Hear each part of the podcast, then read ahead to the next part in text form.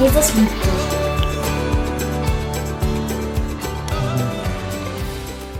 Halleluja. Danke.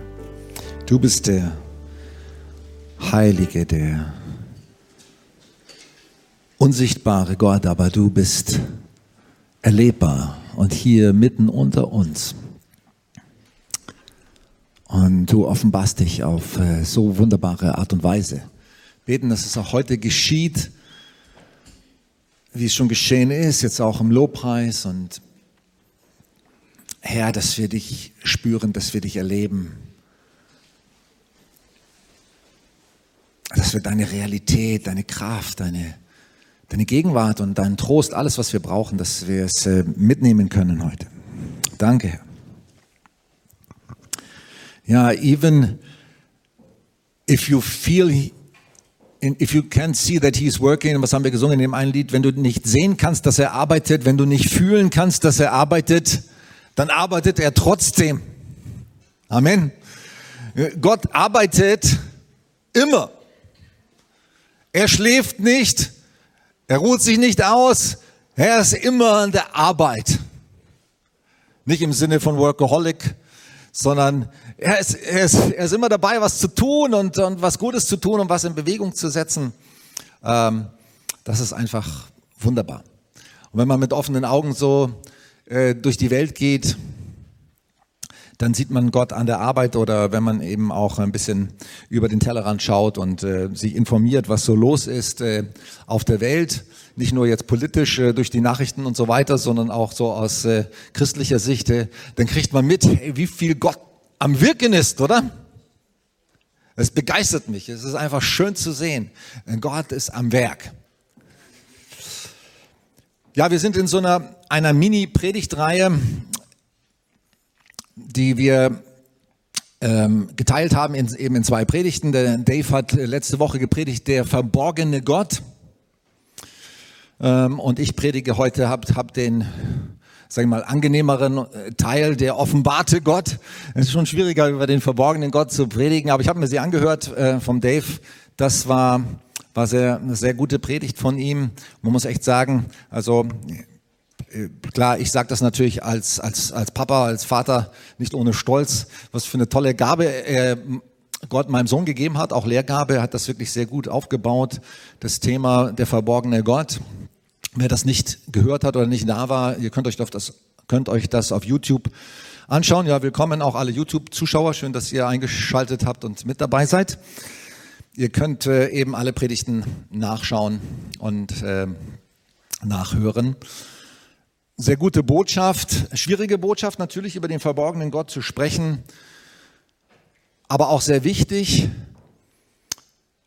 weil Gott ja nicht immer und zu jeder Zeit verfügbar ist, sage ich jetzt mal, ne? so wie wir das gerne hätten. ähm, er ist schon erlebbar. Ich glaube auch nicht, dass Gott sich in irgendeiner Weise bewusst zurückhält und sagt, so, jetzt lasse ich sie mal zappeln oder ihn. Ähm, aber es gibt natürlich Zeiten, da, da empfinden wir das so oder erleben wir das so, dass Gott irgendwie nicht, nicht so nahbar ist, eben nicht so verfügbar ist, dass er nicht so schnell auf unsere Gebete antwortet oder anders reagiert, als wir das gerne hätten. Mir geht es auch so. Ich bin da oft ungeduldig. Sag Gott ein bisschen schneller antworten auf meine Gebete. Und äh, das macht er halt nicht immer so. Und dafür gibt es natürlich auch Gründe, die wir nicht immer verstehen. Aber ich fand es auch sehr gut, sehr seelsorgerlich. Ähm, der Kernvers von dieser Predigt war ja aus dem vierten Buch Mose, dann werdet ihr den Herrn, vierte Buch Mose 29, muss glaube ich nochmal eine Folie zurück gehen, oder? War, eine, war das oder eine Folie später? Dann werdet ihr den Herrn, euren Gott, suchen. Genau. Gott lässt sich finden, wenn wir ihn suchen. Dann werdet den Herrn, euren Gott, suchen und ihr werdet ihn finden, wenn ihr ehrlich und von ganzem Herzen nach ihm fragt. Gott lässt sich finden. Das ist doch eine super Botschaft. Auch wenn er sich vielleicht eine Zeit lang verborgen hält oder verborgen bleibt, verborgen ist, aus unterschiedlichen Gründen. Hier auf diese Zusage können wir uns stellen. Gott lässt sich finden von uns. Wenn wir ihn von ganzem Herzen suchen und von ganzem Herzen nach ihm fragen. Ja, Gott möchte nicht, das ist jetzt die nächste Folie, Gott möchte nicht, dass wir im Dunkeln tappen. Gott hat sich auf vielfältige Art uns offenbart und tut das immer wieder. Er bleibt nicht nur so im Wagen, im Verborgenen, im Unsichtbaren und ab und zu kriegen wir so eine kleine Ahnung von ihm, sondern er hat sich uns auf sehr vielfältige Weise gezeigt. Und er will nicht, dass wir im, Dunkeln bleiben über ihn. Und ich werde euch ein bisschen hineinnehmen, auch lehrmäßig, in, in diese Thematik der offenbarte Gott, wie sich denn Gott uns offenbart. Ich finde eine Predigt von, von Paulus sehr interessant aus der Apostelgeschichte. Ähm, Paulus war ja in verschiedenen Städten unterwegs. Es sind nicht sehr viele Predigten von ihm überliefert, aber diese eine Predigt ist äh, aus, der, aus Athen, als er in Athen war, ist sehr interessant. Und ich lese mal daraus, Apostelgeschichte 17, ab Vers 20 lese ich und dann besonders der Vers 27, darauf will ich hinaus. Da stellte sich Paulus vor alle, die auf dem Aeropark versammelt waren und rief, Athena, mir ist aufgefallen, dass ihr euren Göttern mit großer Hingabe dient, denn ich habe in eurer Stadt viele Heiligtümer gesehen. Äh, das war, sage ich mal, ein sehr diplomatischer Ansatz, den der äh, Paulus da verfolgte, weil es heißt ein paar Verse vorher, er hat sich tierisch aufgeregt über die ganzen äh, Götzenstatuen, die da in Athen waren. Aber er hat seinen Zorn nicht hier gleich freien Lauf gelassen, sondern er hat irgendwie mit Klugheit gesagt, ihr seid ja den Göttern sehr hingegebene Menschen, ne? vielleicht mit ein bisschen Ironie dabei. Auf jeden Fall wollte er sie wahrscheinlich abholen. Und dann sagt er, ich habe in eurer Stadt auch ein Ähm, und auf einem Altar von diesen vielen Altären, die es da gab in Athen, stand dem unsichtbaren Gott, den unbekannten, dem unbekannten Gott. Von diesem Gott, den ihr verehrt, ohne ihn zu kennen, spreche ich jetzt, sagt er. Also ein guter Einstieg in die Kultur der Athener. Er ist der Gott, der die Welt und alles, was in ihr ist, geschaffen hat. Er ist der Herr des Himmels und der Erde und er wohnt nicht in Tempeln, die von Menschen gebaut, die Menschen gebaut haben.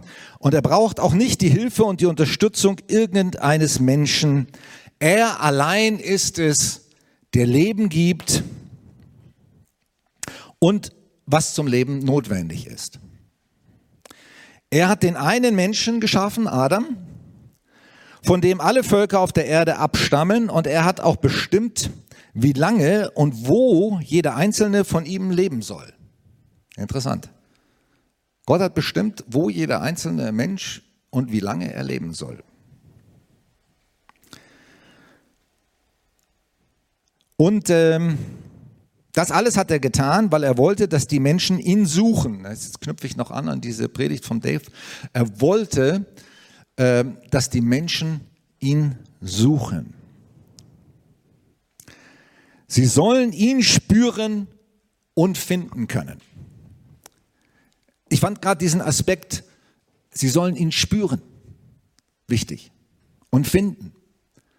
Gott möchte, wenn wir ihn suchen, von uns äh, gefunden werden und wir sollen ihn spüren. Wir sollen ihn erleben. Ich glaube, ich hätte nicht zu Gott gefunden, hätte nicht Ja zu Jesus gesagt, wenn ich Gott nicht gespürt hätte, seine Gegenwart nicht erlebt hätte. Als ich mein erstes ehrliches Gebet gesprochen habe, nachdem ich vorher ja, viele von euch wissen, dass einige Jahre Muslim war und schon hunderte beziehungsweise tausenden von Gebeten ähm, gesprochen hatte, aber das waren eher so eben auswendig gelernte, nachgeplapperte Gebete, sage ich jetzt mal, schon ernsthaft, aber nicht wirklich, sage ich mal, aus meinem Herzen. Und dann habe ich ja mein erstes ehrliches Gebet zu Gott gesprochen, habe gesagt, Gott, wenn es dich wirklich gibt, ich habe keine Ahnung, ob du existierst. Ich bete zwar schon jahrelang zu dir, bevor ich Muslim war, hatte ich schon etliche andere Erfahrungen esoterischer Art gemacht mit Meditation und Mantren und sonstigem Zeug. Ich war ein geübter Beter, aber Ich hatte nie, noch nie wirklich mit Gott gesprochen bis zu dem Zeitpunkt, also so wirklich, weißt du, so ehrlich, als wenn es ihn wirklich geben würde, als wenn er mich wirklich hört und zuhört und mit meinen eigenen Worten ich ihm was sagen kann. Und dann habe ich gesagt, Gott, keine Ahnung, ob du da bist. Es war nicht so richtig heiliges Gebetsritual. Ich habe auch nicht die Hände gefaltet oder gekniet oder sonst was. Ich habe da gelegen unter meiner Brücke in Amsterdam, gesagt, Gott, wenn es dich gibt, keine Ahnung, ob du da bist, aber wenn es dich geben sollte, dann hörst du mich bestimmt. Und jetzt will ich dir mal ehrlich sagen, wie ich drauf bin und was ich denke und was so in mir vorgeht. Und als ich ihm das sagte, da spürte ich nach diesem Gebet seine Gegenwart. Ich spürte sie. Ich fühlte, da ist jemand. Eine unsichtbare Person, die ich nicht greifen konnte, aber mit dieser Person, was war da? Ein tiefer Friede, den ich noch nie vorher erlebt hatte in meinem Leben. Man kann Gott spüren.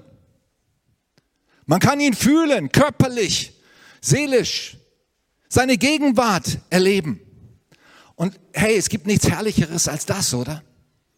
Gottes Gegenwart spüren, seine Berührung, seine Liebe, seine Kraft. Hey, es gab schon Gottesdienste und, und das wünsche ich mir auch für unsere Gottesdienste noch viel stärker, sag ich mal. Natürlich nicht nur Gottesdienste, auch für mich alleine, für jeden von euch alleine. Dass wir seine Nähe, seine Gegenwart spüren und erleben in kraftvoller, mächtiger Art und Weise. Es gab Gottesdienste im Alten Testament. Da heißt es, die Priester konnten nichts herzutun, weil die Wolke und die Gegenwart des Herrn erfüllte den Raum mit solch einer Heiligkeit und Kraft. Dann haben die einfach nur noch gekniet und gestaunt.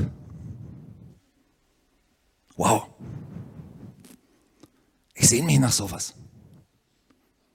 Sehne mich nach der Gegenwart und der Heiligkeit nach, und nicht nur solche Erlebnisse hier im Gottesdienst, sondern Tag für Tag Gott erleben. Ihn spüren. Und hier steht, wir sollen ihn spüren, heißt es in seinem Wort. Gott will, dass wir ihn suchen, damit wir ihn spüren können.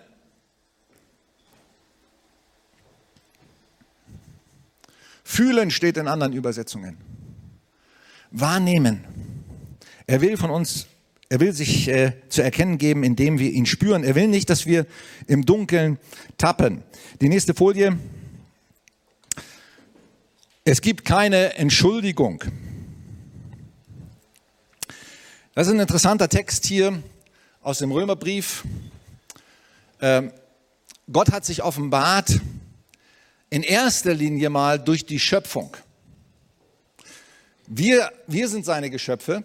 Alles, was wir sehen, ist äh, ein Teil von Gottes Schöpfung, auch die Stühle und äh, keine Ahnung, die Technik, alles, was wir so produzieren. Es entsteht ja letztendlich aus alles aus Materie, die Gott geschaffen hat, dass er uns die Ideen, Ideen gibt oder den Verstand gibt, überhaupt sich solche Sachen auszudenken, Bauwerke zu bauen, technische Sachen zu entwickeln. Hey, das kommt alles von Gott. Da können wir uns gar nichts drauf einbilden. Alles, was wir sehen, alles, was wir erkennen, was, wer, wer wir sind und alles, was da ist, was überhaupt existiert, kommt von Gott. Auch unsere Intelligenz und unser Verstand. Und wir haben keine Entschuldigung, sagt die Bibel, wenn wir Gott nicht die Ehre geben. Kein Mensch. Und ich lese mal hier diesen Text aus dem Römerbrief.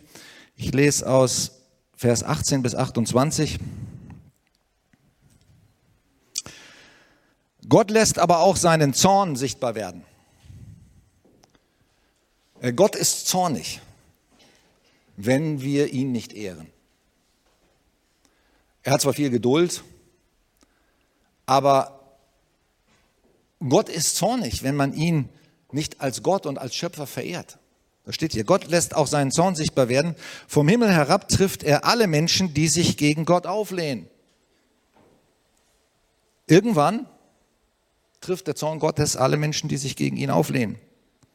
Und so die Wahrheit mit Füßen treten. Sie führen ein Leben ohne Gott und tun, was ihm missfällt. Dabei wissen sie ganz genau, das ist interessant. Hört mal. Dabei wissen sie ganz genau, dass es Gott gibt. Jeder Mensch weiß tief in seinem Inneren, in seinem Herzen, dass es Gott gibt. Ich komme gleich nochmal darauf zurück, wieso ich das glaube und davon überzeugt bin. Dabei wissen sie ganz genau, dass es Gott gibt. Er selbst hat ihnen dieses Wissen gegeben. Also das ist ein Teil von unserer menschlichen Schöpfung, dass wir wissen, dass es Gott gibt. Und Gott ist zwar unsichtbar, das war eben das Thema vom letzten Sonntag, Gott ist unsichtbar, aber an seinen Werken der Schöpfung haben die Menschen seit jeher seine göttliche Macht und Größe sehen und erfahren können. So haben sie keine Entschuldigung. Hey, wenn, wenn Menschen irgendwann vor Gott stehen werden im jüngsten Gericht und Gott äh, richten wird und äh, ein Großteil oder viele Menschen werden in die ewige Verdammnis gehen, sagt die Bibel, dann werden die Menschen keine Entschuldigung haben. Wenn nicht sagen können, oh, ich habe es ja nicht gewusst oder Gott, du hast dich uns nicht genügend offenbart oder gezeigt. Nein. Allein aus der Schöpfung, allein aus dem, was sichtbar ist, haben die Menschen erkannt und können sie erkennen, jeder Mensch, egal, nicht nur die Christen, auch die Muslime und die Hindus oder wer auch immer, dass es einen Schöpfer gibt und nicht irgendeine obskure und absurde Götterwelt. Oder unsichtbare äh, Macht, die keine, keinen Plan hat oder so. Nur eine Energie. Nein, man kann erkennen aus der Schöpfung, dass es einen Schöpfer gibt. Einen intelligenten, kreativen, liebevollen, einzigartigen Schöpfer. Und wer das nicht tut, der hat keine Entschuldigung. Denn obwohl sie schon immer von Gott wussten, wollten sie ihn nicht anerkennen. Hey, wenn ein Mensch nicht zu Gott findet, dann will er es nicht. Er selbst will es nicht. Wer will, der findet ihn auch. Und er kennt ihn auch. Sie wollten ihn nicht anerkennen und ihm nicht danken. Stattdessen kreisten ihre Gedanken um belanglose Dinge. Und da sie so unverständlich blieben, wurde schließlich ihr Herz völlig verfinstert. Sie wähnten sich besonders klug und waren die größten Narren. Hey, manchmal die klügsten Leute sind die in Bezug auf Gott die schlimmsten.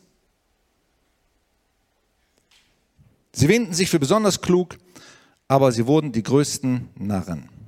Statt den ewigen Gott in seiner Herrlichkeit anzubeten, verehrten sie das war jetzt mehr so die Kultur von damals. Götzenstatuen, vierfüßige und kriechende Tiere. Und deswegen hat Gott sie all ihren Trieben und Leidenschaften überlassen, sodass sie sogar ihren eigenen Körper entwürdigten. Sie haben Gottes Wahrheit verdreht und ihren eigenen Lügen geglaubt. Sie haben die Schöpfung angebetet, nicht den Schöpfer. Ihm allein aber gehört alles, alles, aller Lob und alle Ehre bis in Ewigkeit. Und weil die Menschen Gottes Wahrheit mit Füßen traten, gab Gott sie ihren abscheulichen Leidenschaften preis. Die Frauen haben nämlich die natürliche Sexualität aufgegeben und sich in gleich, auf gleichgeschlechtliche Beziehungen eingelassen, ebenso die Männer.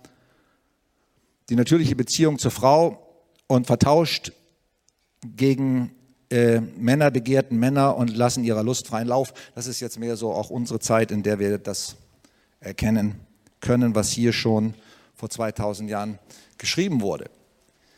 Das sind die Folgen, das sind die Folgen, dass Menschen keine Entschuldigung haben, Gott zu ehren. Wenn man mit offenen Augen durch die Welt läuft, dann kann man doch nur staunen. Man kann doch nur staunen über jedes Organ in unserem Körper, über jede Blume, über jeden Grashalm, der eine bessere Architektur hat als das beste Gebäude, äh, erdbebensichere Gebäude, was gebaut werden kann, hat der Schöpfer sich schon besser ausgedacht. Man kann nur staunen über diesen Gott. Und wer das nicht tut, der will Gott nicht. Der hat keine Entschuldigung, er will es einfach nicht.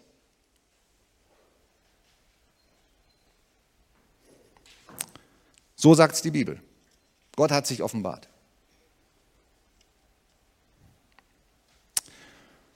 Und im Prediger, nächste Folie, im Prediger 3, Vers 11,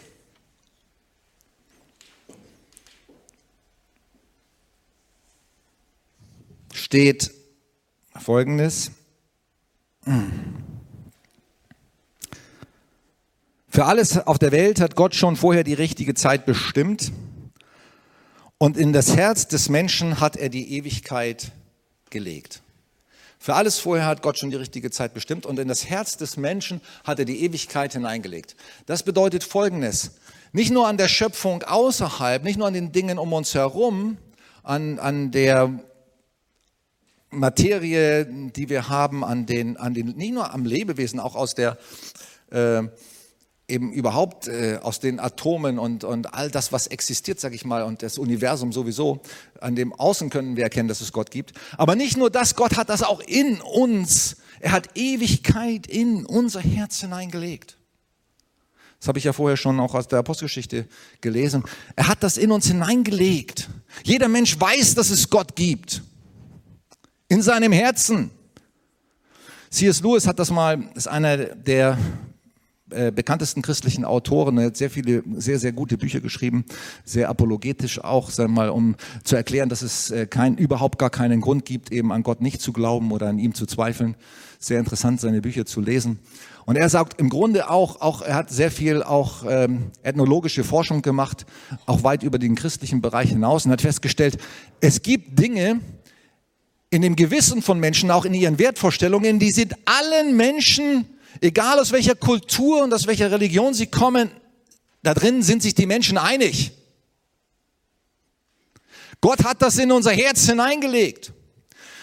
Was das kaputt gemacht hat teilweise, die, das Wissen um Gott und um seine guten Pläne, sind die verrückten Ideologien von Menschen. Wie zum Beispiel in der ehemaligen DDR. Das ist sehr schwierig für meine Kollegen. Ich habe einige Kollegen, die dort versuchen, Gemeinden zu gründen in den neuen Bundesländern. Hey, die Ideologie, des Kommunismus, die hat die Menschen so kaputt gemacht, so abgestumpft gegen Gott. Das, was eigentlich, sag ich mal, in das Herz jedes Menschen hineingelegt ist, haben die Ideologien zerstört. Du weißt das aus deiner Zeit dort. Und bis heute kämpfen die, die Leute, die dort versuchen, die Menschen zu Gott zu führen mit diesen zerstörerischen Ideologien, die die Menschen von Gott äh, und von der Erkenntnis Gottes wegtreiben. Aber Gott hat in unser Herz, in das Herz jedes Menschen hineingelegt, das Bewusstsein, dass er existiert, dass er da ist und auch was richtig und falsch ist und was gut und böse ist. Das wissen wir.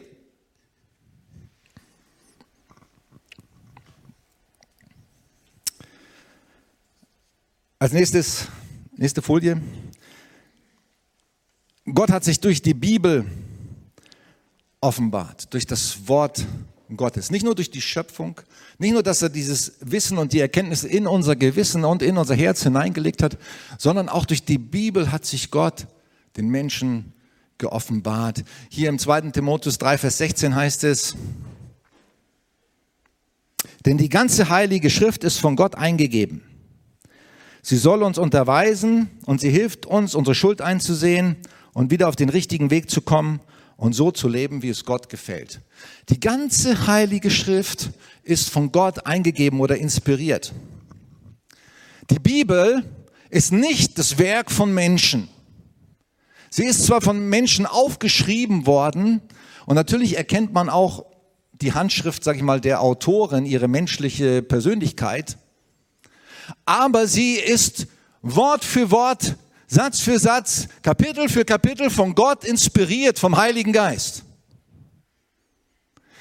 Der Heilige Geist ist der Autor der Bibel, nicht die Menschen. Amen. Und er hat das ich sage mal nicht diktiert, so würde ich das nicht. Es gibt ja unterschiedliche Auffassungen, wie ist denn die Bibel entstanden? Haben die, sind die in einen Trancezustand verfallen und haben, es hat ihnen Gott das genau diktiert und so weiter? Haben sie das Wort für Wort gehört oder so? Das ist ja nicht entscheidend.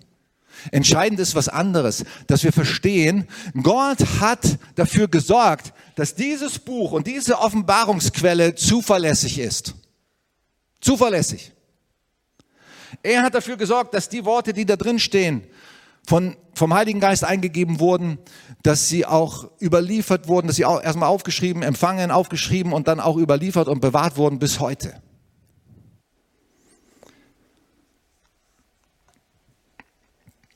Und die Bibel offenbart uns alles über Gott. Es lässt nichts im Unklaren. Wenn du die Bibel liest und die Bibel kennenlernst, dann wirst du Gott kennenlernen. Dann wirst du alles über ihn erfahren, was nötig ist. Gott hat dafür gesorgt. Aber du kannst die Bibel ohne den Heiligen Geist nicht verstehen. Ich habe ja auch schon die Bibel gelesen als, als Konfirmand. Ähm, es ist interessant, ich wusste ja schon als, als äh, Zwölfjähriger, dass Gott existiert. Ich, ich erinnere mich an eine Situation, ich stand zusammen mit Mitschülern nach einer Religionsstunde von Frau Springstein. Ähm, unserer Religionslehrerin auf dem Schulhof und alle haben sich über sie lustig gemacht, weil sie war so eine, eine, die sich nicht durchsetzen konnte gegen ihre Klasse und hat gesagt, ihr bösen Schüler, seid doch nicht so böse zu mir und so weiter und ähm, die arme Frau. Aber sie war wirklich eine, eine, eine tiefgläubige Frau, sie hat uns viel über Gott gesagt und die haben sich nicht nur über sie lustig gemacht, sondern auch über Gott lustig gemacht auf dem Schulhof, die Schüler. Und ich weiß noch, ich stand in der Gruppe von Schülern und habe gesagt, hört auf, euch über Gott lustig zu machen, er existiert. Ich weiß nicht, warum ich das gesagt habe. Ich war ja nicht so in so einer Gemeinde hier aufgewachsen oder christlich sozialisiert worden. Wir sind zweimal im Jahr in Gottesdienst gegangen, Weihnachten und Ostern oder nur einmal manchmal. Aber ich wusste das in meinem Herzen, dass Gott existiert. Und dass man sich nicht über ihn lustig machen darf.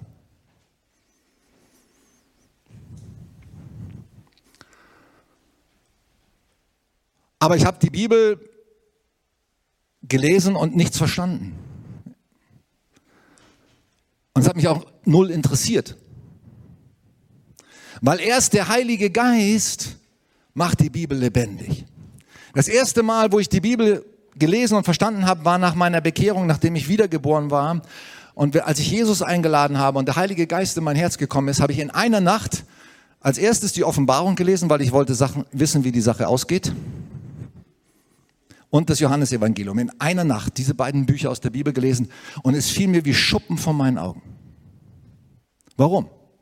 Weil der Heilige Geist macht das Wort Gottes lebendig. Ohne den Heiligen Geist kannst du es nicht verstehen. Im Gegenteil, ohne den Heiligen Geist, das sieht man an den Universitäten, da können Theologen und Professoren noch so viel Griechisch und Hebräisch studiert haben, die machen die Bibel kaputt ohne den Heiligen Geist. Aber der Heilige Geist macht das Wort Gottes lebendig. Und wenn du darum bittest und sagst, Gott, offenbare mir dein Wort, dann tut er das auch.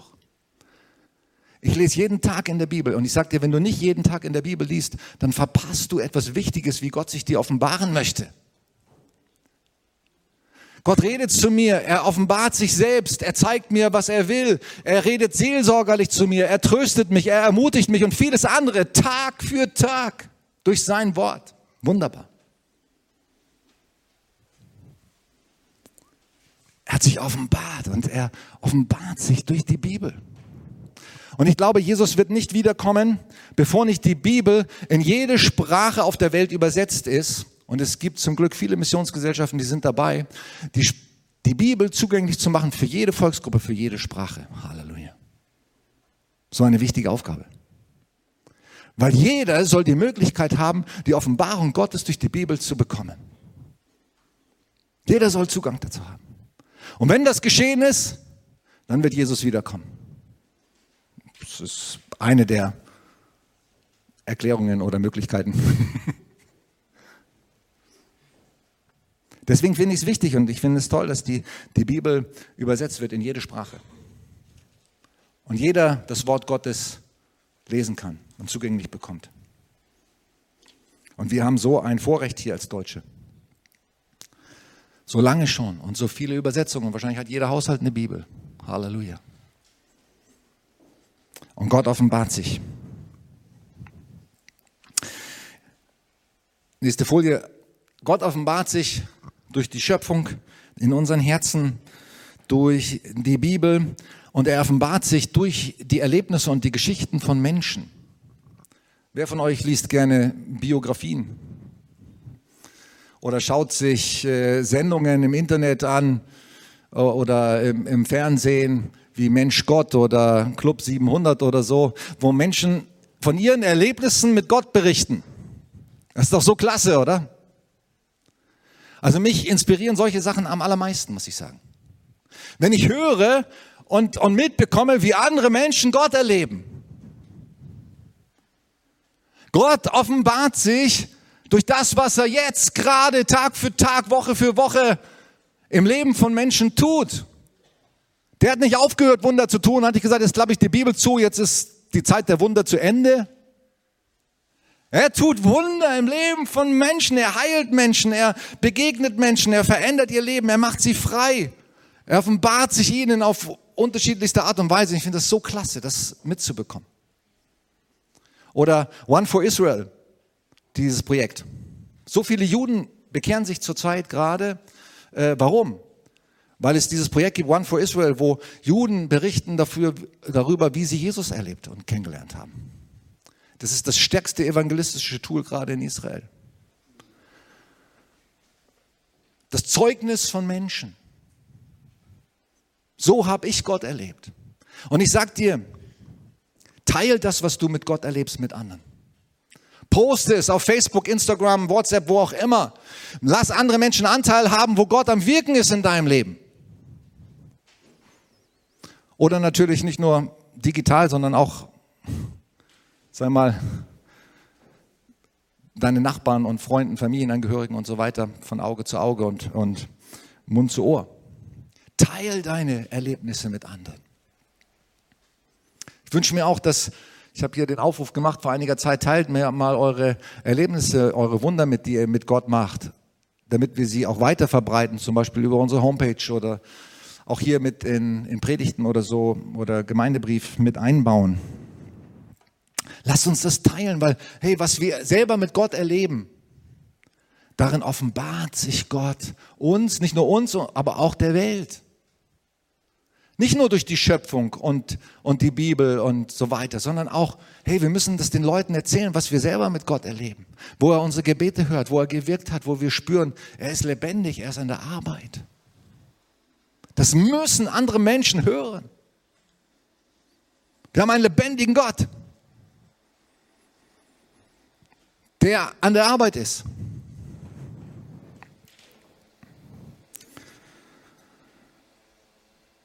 Und Gott tut viele Wunder und er tut auch heute viele Wunder. Kranke werden geheilt. Und ich wünsche mir das noch viel mehr, dass, dass wir das auch erleben und äh, Woche für Woche erleben, dass, äh, und vielleicht auch Zeugnisse da sind, wo wir spüren hier und hören, Gott hat mächtige Dinge getan. Und er hat nicht aufgehört, sich zu offenbaren und zu wirken. Und schließlich als wichtigste Quelle der Offenbarung, die entscheidendste Quelle, die wichtigste Quelle, wie sich Gott offenbart hat, ist in Jesus. Nicht in der Schöpfung, nicht in der Bibel, nicht durch unser Gewissen oder durch unser Herz, auch nicht durch das Zeugnis von, anderen Menschen. Wie hat sich Gott am stärksten und am meisten offenbart? Durch Jesus. Wer mich sieht, sagt Jesus, der sieht den Vater. Wer sich mit Jesus beschäftigt, wer ihn anschaut, seine, die Evangelien liest, die Geschichten über ihn natürlich, sich damit beschäftigt, wie hast du was hast du getan? Wie bist du mit Menschen umgegangen? Was hast du gelehrt? Was war dir wichtig? Wie hast du gelebt? Warum bist du ans Kreuz gegangen? Wer bist du, Jesus? Wer Jesus sieht, wer sich mit Jesus beschäftigt, der sieht Gott. Eins zu eins. Gott hat sich in Jesus uns zugänglich gemacht. Er hat gesagt, ich will nicht nur die Bibel schicken und Informationen über mich und ich will auch nicht nur Wunder tun und das in euer Herz legen. Nein, ich will selber Mensch werden. Ich will unter euch wohnen. Will alles erleben, was du erlebt hast. Alles fühlen, was du fühlst. Ich will mich völlig eins machen mit dir, damit ich noch stärker für dich erfahrbar bin und zugänglich bin. Du sollst wissen, ich war Mensch, ich bin Mensch geworden, ich bin so wie du und ich. Ich kenne all das, was du durcherlebst. Gott hat sich offenbart in Jesus.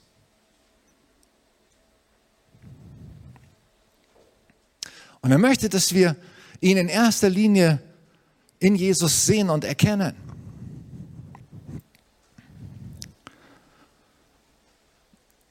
Und Jesus ist ja nicht nur drei Jahre auf der Erde, 33 Jahre, aber drei Jahre gewirkt und dann verschwunden und wir können ihn nur, sage ich mal, durch das, was er damals gesagt und gelebt hat, erkennen. Nein, er ist auferstanden von den Toten.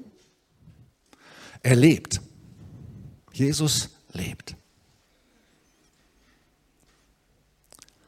Und der Mensch Jesus von Nazareth ist als Mensch in den Himmel aufgefahren und sitzt zur Rechten des Vaters. Herrlich. Und durch den Heiligen Geist haben wir direkten Zugang. Es, er sagt auch zu seinen Jüngern, hey, es ist viel besser, dass ich gehe. Weil wenn ich gehe, werde ich meinen Heiligen Geist auf jeden senden, der das will und der mich einlädt. Und ich persönlich werde in jedem von euch Wohnung nehmen. Ich, Jesus, durch den Heiligen Geist werde in jedem von euch, der das will, wohnen. Was könnte es Besseres geben? Und wir haben jeden Tag, ständig, jeden Moment, haben wir die Möglichkeit, dass sich Gott durch Jesus in uns offenbart.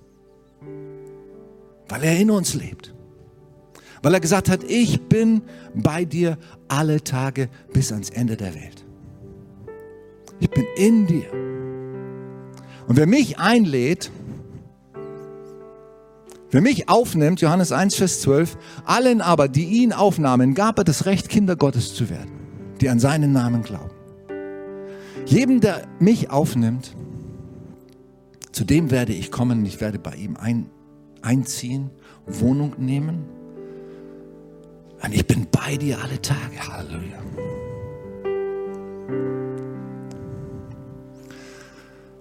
Und ich möchte dir heute jedem die Möglichkeit geben, beim YouTube-Kanal, auch jedem, der hier ist heute, wenn du es noch nicht gemacht hast, die wichtigste Quelle, wie sich Gott dir offenbart, ist in Jesus. Lerne ihn kennen. Beschäftige mich mit ihm. Aber nicht nur das, sondern lad ihn im Gebet ein. Und heute hast du die Möglichkeit dazu zu sagen, Jesus, komm in mein Herz. Komm in mein Leben. Ich selber will der Tempel sein. Ich will die Wohnung sein für dich. Du sollst in mir wohnen.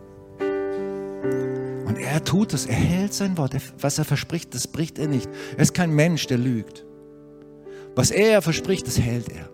Wenn er sagt, wer mich einlädt, stehe an der Tür und klopfe an, wer mir auftut, zu dem gehe ich rein. Das hält er. Das Versprechen hält er. Und er bleibt auch. Es sei denn, du schmeißt ihn bewusst wieder raus. Aber wenn du sagst, ich lade dich ein, dann geht er nicht wieder weg. Nein, er bleibt treu.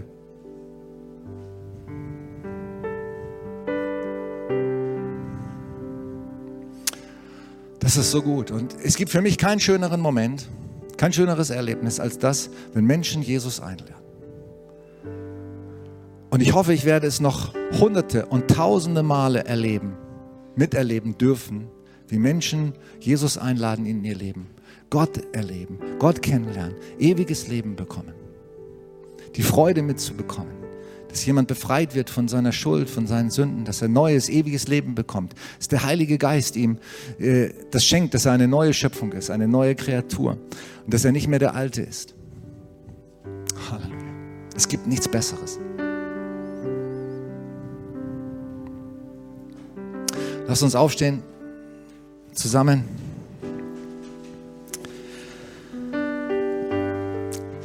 Und Gott, ich bin so froh, dass du dich in so vielfältiger Weise uns offenbarst und zeigst. Dass wir dich spüren dürfen, deine Gegenwart, wie ich das schon oft erlebt habe. Nicht nur in Gottesdiensten, auch für mich ganz allein, wie das erste Mal, als ich unter dieser Brücke gebetet habe und ich gespürt habe, du bist da, deine Gegenwart, du, du warst da und du bist erlebbar, spürbar, du bist erlebbar in der Schöpfung, du hast dich in der Schöpfung offenbart als der herrliche, wunderbare, geniale Schöpfer. Niemand kommt dir gleich. Und dir gehört alle Ehre. Alle Ehre. Keiner ist so wie du. Herr, wir tun Buße darüber, wo wir irgendwie das Menschenwerk so verehrt haben. Den Menschen so groß und herrlich gemacht haben. Der Mensch ist nur ein Staub, nur ein Hauch. Aber du bist der Schöpfer. Du bist der herrliche Gott, der über allem steht. Alles, was wir können, können wir nur durch dich.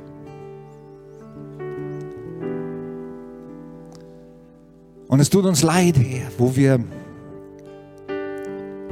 wo wir dich nicht geehrt haben, wo wir dich nicht gesucht haben, wo wir denken, wir gedacht haben, wir können alles alleine oder wo wir uns verirrt haben, weil wir eben den Menschen so verehrt haben in alle möglichen Begierden und Irrwegen und belanglose und nebensächliche Dinge. Es tut uns leid, Herr. Und du sollst an, an erster Stelle stehen in, in unserem Leben. Danke, dass du dich offenbarst, Tag für Tag. Und du willst dich noch viel mehr offenbaren. Wenn wir dich suchen, wenn wir dich suchen, wenn du uns wirklich wichtig bist, du willst dich uns offenbaren auf wunderbare Art und Weise. Wunder tun unter uns. Deine Herrlichkeit sichtbar machen und spürbar machen.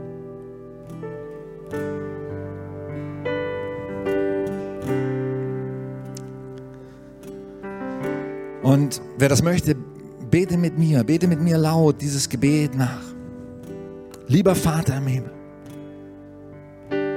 Und wenn du schon mal gebetet hast, ist kein Fehler, das ein zweites Mal zu machen. Lieber Vater im Himmel, du wunderbarer Schöpfer, ich verehre dich. Ich danke dir, dass du mich gemacht hast und diese ganze wunderbare Welt wo du überall zu erkennen bist. Und ich danke dir, dass du Mensch geworden bist und auf diese Erde gekommen bist und dich uns offenbart hast.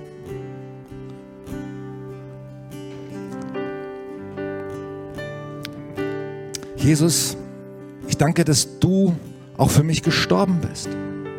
Am Kreuz, für meine Schuld.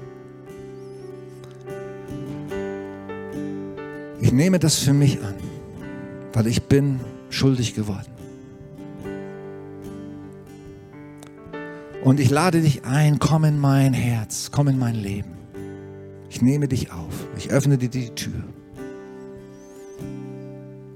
Und ich danke dir, dass du hältst, was du versprichst. Dass ich dein Kind sein darf, dein Freund sein darf, ewiges Leben habe.